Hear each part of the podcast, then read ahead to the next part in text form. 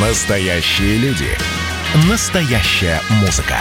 Настоящие новости. Радио «Комсомольская правда». Радио про настоящее. 97,2 FM.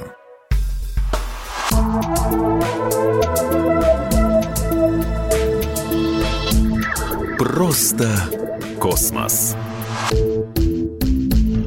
Всем привет, здесь «Просто космос» и я, Баченина М. Инженер НАСА Филипп Любин, как по-родному звучит это имя.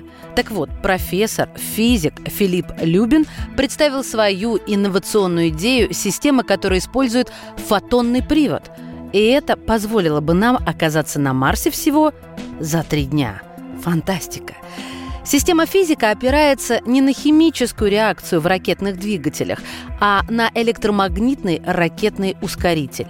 Электромагнитное ускорение ограничено лишь скоростью света, в то время как химическая – энергия химических процессов. И физик делает акцент на том, что его двигателю нужен будет только очень мощный источник света.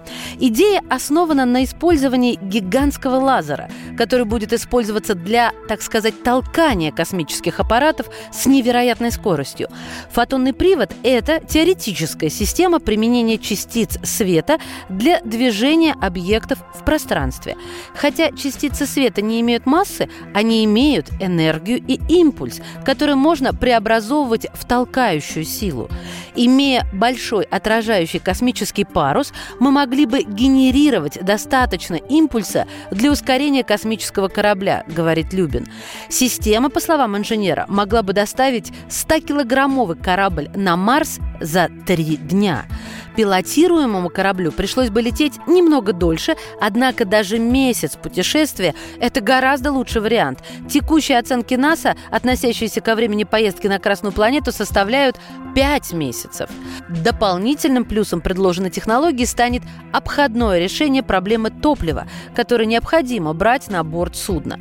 Ученый предполагает, что, используя его технологию, объект может путешествовать с невероятной скоростью – 1 третья скорости света. Любин отмечает, что систему можно использовать для беспилотных космических аппаратов, которые оснащены роботами, которые лучше подготовлены для изучения далекого пространства. Возможность отправлять роботов или даже искусственный интеллект вглубь Солнечных систем с такой скоростью может принести огромную пользу человечеству. И если проект ученого реализуют, то в будущем мы сможем изучить множество планет за пределами нашей Солнечной системы. Как говорит создатель идеи, нет известных причин, по которым мы не можем этого сделать.